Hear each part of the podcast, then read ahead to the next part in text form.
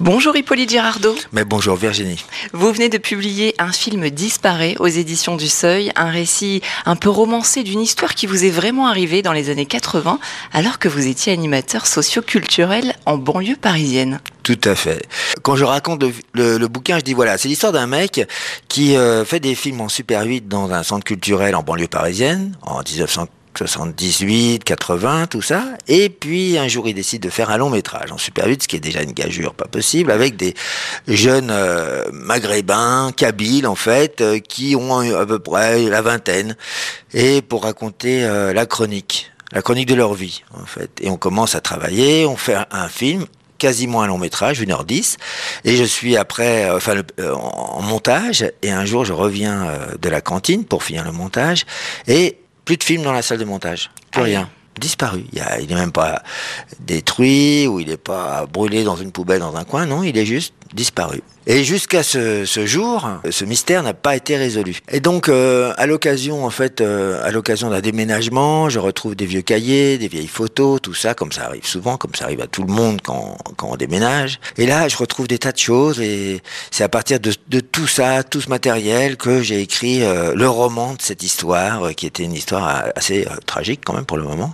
Bah oui. Et puis, qui a quand même un peu décidé, pas de ma vocation, mais ouais, de ma carrière. C'est-à-dire que j'ai un peu laissé tomber euh, le fait de, de désirer être derrière la caméra pour passer devant. Voilà, j'ai décidé d'être plutôt devant que derrière. Quoi. Ça m'a un peu traumatisé. Et oui, parce qu'il a fallu faire le deuil en fait de ce, film. Et c'est un deuil impossible puisque c'est un deuil. Euh, l'objet a disparu, c'est pas comme s'il avait été euh, détruit ou quoi que ce soit. Je ne sais rien ce qu'il est, est, devenu. Quel a été le déclic, le point de départ pour prendre la plume, Hippolyte Girardot, pour ce premier livre? Une jeune éditrice, comme on dit, chercheuse de tête, c'est-à-dire que les jeunes éditeurs cherchent à travers des gens un peu célèbres euh, à ce qu'ils racontent leur histoire, comment vous êtes devenu ci, ça, comment ça a commencé, etc. C'est un classique, quoi. Mmh. Et donc cette je lui ai dit, oh, moi, ça n'a aucun intérêt, c'est pas intéressant, mais quand même, raconter, qu'est-ce qui s'est passé, etc. Donc, je raconte toute mon histoire, et au milieu de toute mon histoire, avant que j'arrive à devenir, euh, par exemple, hippo dans un monde sans métier, au milieu de tout ça, il y avait cette petite, ce que je considère comme une petite anecdote qui était la disparition de ce film. Et c'est elle qui m'a autorisé, en fait, quasiment en m'obligeant de travailler sur cet épisode. Et ce récit, on se dit qu'il pourrait être adapté au cinéma. C'est une envie ou pas du tout? C'est marrant parce que on me l'a dit hier en signant quelqu'un m'a dit oui, bah, la catharsis sera hum. totale euh, quand tu auras fait un film de ton livre. Ça, ça. ça suffit quand même. Et après, je fais quoi? Un ballet? Je sais pas, mais donc euh, non. Euh, et, depuis hier, et aussi depuis un petit courrier que m'a envoyé un des un des héros de l'histoire, qui m'a dit la même chose d'une manière très différente, mais il me l'a dit quand même. Je me suis dit, c'est marrant. Faut peut-être que je pense à ça, alors que voilà, je veux pas y penser. Hmm. J'ai écrit un livre. Euh, ça fait quand même premier. Ouais, ça fait ça fait euh, des années maintenant que je travaille dans l'émission de radio de Charline où j'écris toutes les semaines. Donc euh, l'écriture est devenue quelque chose de plus simple pour moi en fait à hmm. envisager. Donc j'ai c'est comme si j'avais un peu des moyens. Je me suis comme si je m'étais comme un sportif quoi qui s'est un peu entraîné. Donc je sais faire. Mais voilà, pour moi c'était l'aboutissement de quelque chose. Mais si hmm. ça se trouve, non. Si ça se trouve, ce, ce premier livre est le début d'autre chose. Hippolyte Girardot, dans le livre que vous venez de publier aux éditions du Seuil, Un film disparaît, on vous retrouve dans une R30 aux amortisseurs foutus, pour reprendre vos mots. Ça sent le vécu, ça. Ouais, bah c'est. C'est drôle d'écrire ça aujourd'hui parce que euh, bon, la culture de la bagnole euh, a changé entre euh, à cette époque, ouais, à fin des années 70, années 80, et donc ça fait vraiment pour le coup alors très très désuet. C'est presque comme si je parlais de carriole à cheval, etc. Mais c'est vrai que c'était à l'époque assez facile de récupérer des bagnoles d'occasion, de les faire marcher. Le contrôle technique n'existait pas. On récupérait des trucs à droite, à gauche, on bricolait. Toutes les voitures étaient d'une simplicité enfantine quand il fallait les les, réparer. Donc on se retrouvait très très facilement avec des voitures euh, brinque-ballantes qui euh, qu'on achetait pour une bouffée de pain, qu'on réparait entre nous, et ensuite qu'on vendait, ou plutôt qui terminaient enfin à la casse, là où elles auraient dû aller dès le début. Et donc euh, effectivement avec les mecs du Porsche, c'est-à-dire mes, mes héros en fait, eux ils, ils adoraient les bagnoles comme moi, c'est vrai, mais ils avaient euh, encore moins de moyens que moi, donc c'était vraiment de la récup, quoi.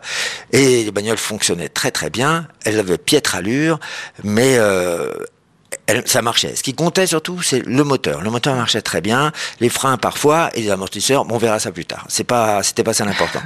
et donc, euh, oui, euh, c'est du vécu. Alors sur le 107.7, on a pour coutume de prendre la route avec nos invités. Euh, vous, vous êtes né à Boulogne-Billancourt, Hippolyte Girardot. Enfant, il paraît que vous preniez la route assez souvent direction la Côte d'Azur pour aller voir des, amis. Je prenais pas la route, pour, pour, pas pour là. J'ai pris la route avec, ça c'est une autre époque de ma vie. j'ai pris la route avec mon cousin. Euh, on a fait beaucoup de stops, etc. On n'avait pas de permis. On a fait beaucoup de stops dans les pays du Nord, euh, en France, etc. Et on adorait prendre la route. Et notre livre, euh, vraiment à nous deux, quoi, qu'on se partageait quasiment, qu'on avait chacun dans notre poche, c'était le fameux Sur la route de Jack Kerouac, qui était notre notre maître poète et, routard, quoi, en fait. Et c'est ça qui nous a vraiment donné envie de prendre la route. À ça m'est resté ça. C'est-à-dire que voilà, je préfère mille fois prendre la route que le train, que l'avion.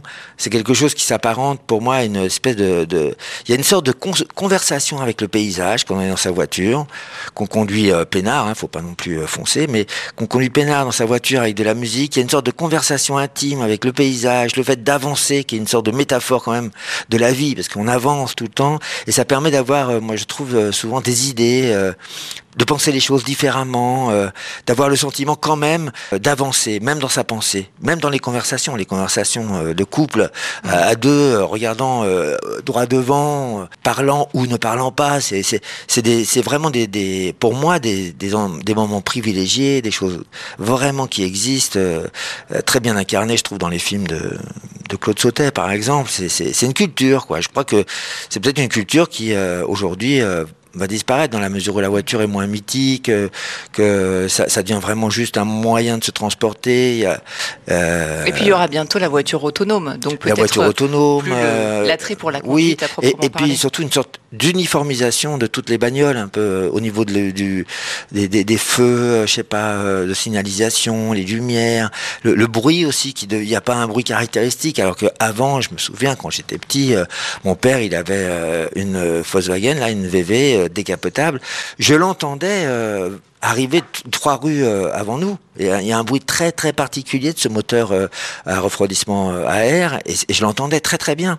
Donc voilà, la, voiture était quelque chose qui paraît complètement, comment dire, désuet aujourd'hui, voire ringard, voire vraiment, vraiment tellement boomer, quoi. Ok, c'est vrai, ok.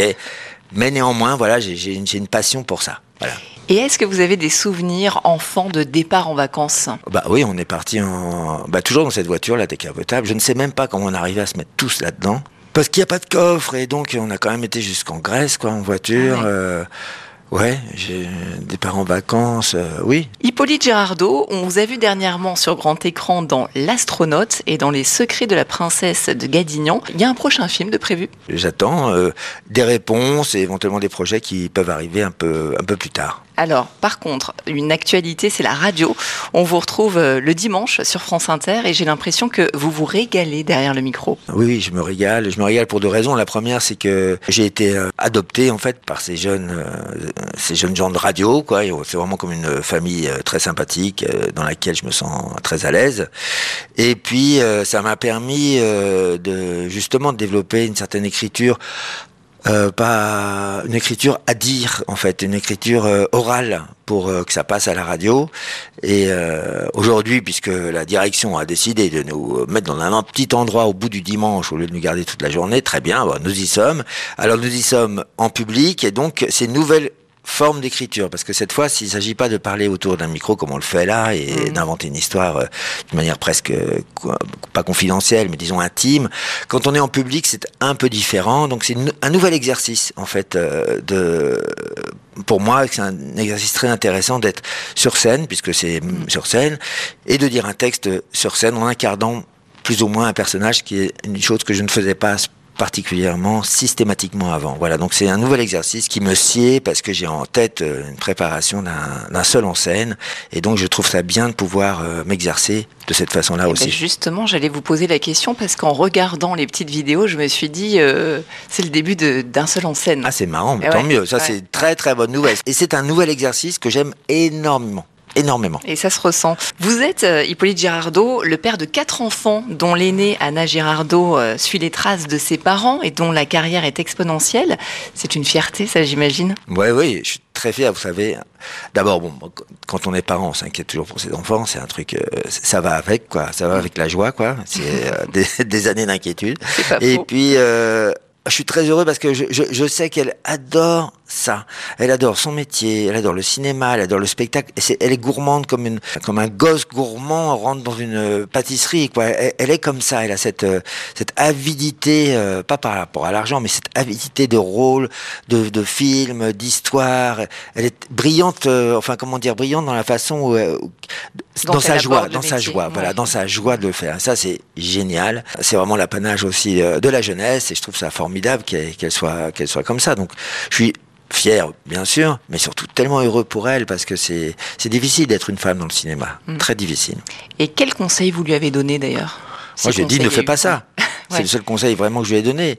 Mais euh, face à cette euh, inquiétude que j'avais, elle a été tellement déterminée, et elle s'est débrouillée tellement, enfin seule pour arriver là où elle est que je n'avais rien à dire. Je, voilà, elle a été. Peut-être que ça l'a encouragée à l'être, que je lui dise, écoute, c'est très, très, très risqué. Mais en même temps, je la voyais pas quand je, je voyais pas vraiment ce qu'elle aurait pu faire euh, d'autre. Mais on n'est jamais à l'abri des surprises avec ses enfants. Et ils s'inventent eux-mêmes des vies euh, qui parfois nous surprennent complètement. Il paraît qu'elle aimerait euh, se lancer dans la réalisation et vous faire tourner.